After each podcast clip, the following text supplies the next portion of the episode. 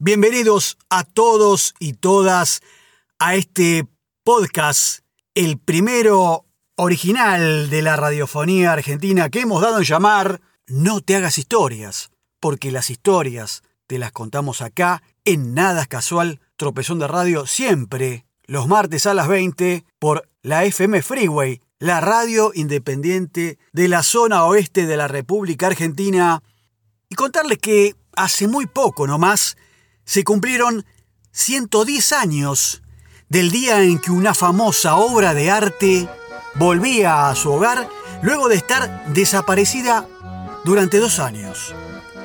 El robo de un cuadro único y que se hizo después de esto el más famoso de todo el mundo.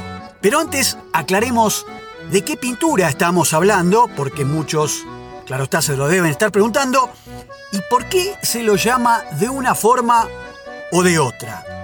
Sí, claro, la tela de la que vamos a contar esta historia es la que retrata a la afamada Mona Lisa, expresión que significa señora Lisa, porque Mona es un diminutivo del italiano Madonna y Lisa sería el nombre de la modelo en el cuadro de Leonardo da Vinci, identificada por Giorgio Vasari, pintor, arquitecto y escritor del Renacimiento, que publicó el libro titulado Vida de los mejores arquitectos, pintores y escultores italianos, donde dio testimonio de esta obra pictórica. Lisa Gerardini, tal era su gracia completa, y que era la esposa de un mercader de sedas llamado Francesco del Giocondo. De hecho, el nombre alternativo, la Gioconda, que significa alegre en español, hace referencia a su famosa híbrida mueca, que no se sabe si es una sonrisa, y al nombre de su esposo, claramente. Bueno, sigamos con la historia. El ladrón que se la robó se llamaba Vincenzo Perucha. Sí, porque el cuadro de la Mona Lisa fue hurtado en algún momento y que a decir verdad, Vincenzo Perugia no era el tipo de criminal ingenioso, ese que tan parece o aparece tan estereotipado en las películas que uno por ahí suele ver. Vincenzo logró entrar al Museo del Louvre y salir con la pintura de Leonardo con casi nada de preparación ni plan anterior. Pero, ciertamente, su robo causó una sensación impresionante y automáticamente se creó un ícono. Ocurrió un lunes, un 21 de agosto del año 1911, un día en que el museo estaba cerrado. No fue sino hasta el martes que notaron el robo. La policía empezó la investigación y el lugar permaneció cerrado durante una semana en medio de todo un escándalo. La Joconde, como le llaman los franceses a la Mona Lisa, estuvo desaparecida por más de dos años y fue recuperada el 10 de diciembre de 1913 cuando Perugia, el ladrón, fue atrapado luego de que le entregara la pintura a un tal Alfredo Geri, dueño de un anticuario en Florencia. Es fácil asumir que el caso causó tal conmoción porque la Mona Lisa era la pintura más famosa del mundo, pero en ese entonces no lo era. Y lo que realmente la catapultó a la fama fue entonces, sí, este mismo robo. Y fue el primer delito contra la propiedad en recibir la atención de los medios internacionales. Antes de esto, mucha gente no la había visto y gracias a este hecho pasó entonces a ser un icono muy popular. ¿Por qué? Porque la Mona Lisa aparecía en el noticiero del cine, en la tapa de las cajas de chocolates, en postales y de repente se transformó en una verdadera celebridad. Asombrosamente, miles de personas acusían al Louvre solo a ver el espacio vacío donde el pequeño retrato de esa mujer del siglo XVI solía estar.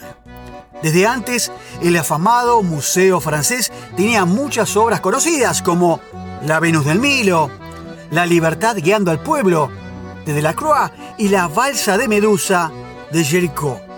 Pero tras el robo, la Mona Lisa pasó al puesto número uno.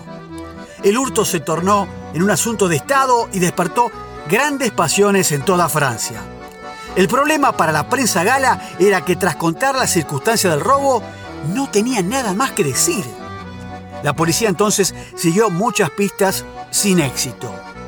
Al poeta Guillaume Apollinaire lo metieron preso por una semana y a su amigo, el conocido pintor español Pablo Picasso, también lo tuvieron en la mira como otro de los sospechosos. Pero ambos resultaron inocentes.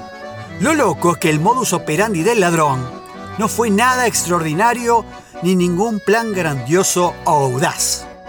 El Museo del Louvre tenía un sistema de seguridad medio dudoso y contaba con pocos guardias.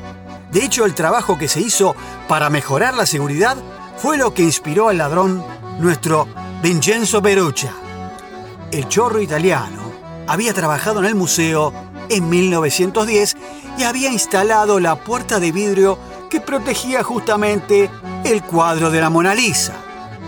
Vincenzo tenía el uniforme blanco que los empleados del museo vestían y sabía cómo estaba fijada la pintura en el marco. Tras su captura, Perucha trató de alegar que su motivación era patriótica, diciendo que, como Napoleón había robado la pintura de Italia, su misión era regresarla a casa. Pero está errado, porque la pintura había sido comprada por Francisco I de Francia en el siglo XVI y por una suma más que considerable. Como inmigrante italiano, Vincenzo Peruccia, el ladrón, también arguyó que había sido víctima de racismo de parte de sus colegas franceses. Pero había hecho una lista de coleccionistas de arte estadounidenses, lo que indicaba más bien que estaba planeando venderla. Y hay otra hipótesis, atención, por un artículo titulado como La confesión de Perucha, publicado en 1915 en un diario francés, donde decía que el ladrón podría haber sido meloneado, manipulado por un coleccionista alemán. Perucha no era un conocedor de arte ni un ladrón sagaz y eligió a la Mona Lisa más que nada porque era un cuadro chico.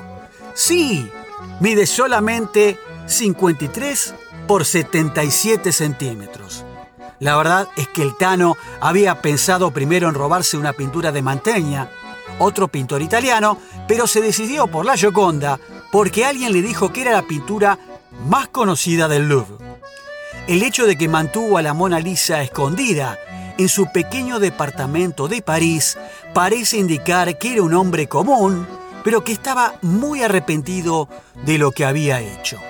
Al final, este vulgar atracador pictórico fue condenado tan solo a un año y 15 días de prisión, que en definitiva terminaron siendo solo siete meses y nueve días. La Primera Guerra Mundial estaba empezando y el hecho fue olvidado rápidamente.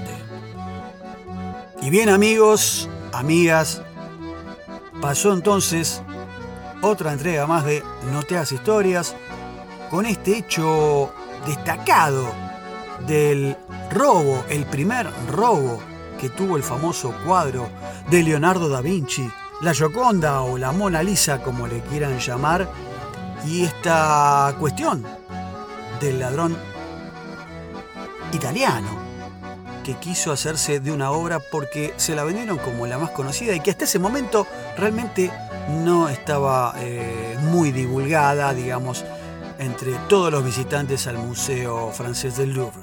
Los que tuvimos por ahí la oportunidad de conocerlo, realmente a mí me pasó en el momento de visitar el museo que esperaba encontrarme con una fastuosa obra pictórica, sobre todo de gran tamaño, ¿no? Y acá vemos que era de medidas bastante acotadas. Ahora, es sin dudas, ahora en pandemia es entendible, pero sigue siendo la obra más visitada en cuanto a estadísticas y gentes que pasan delante de esta, de esta gran obra como la más eh, conocida del, del Museo del Louvre.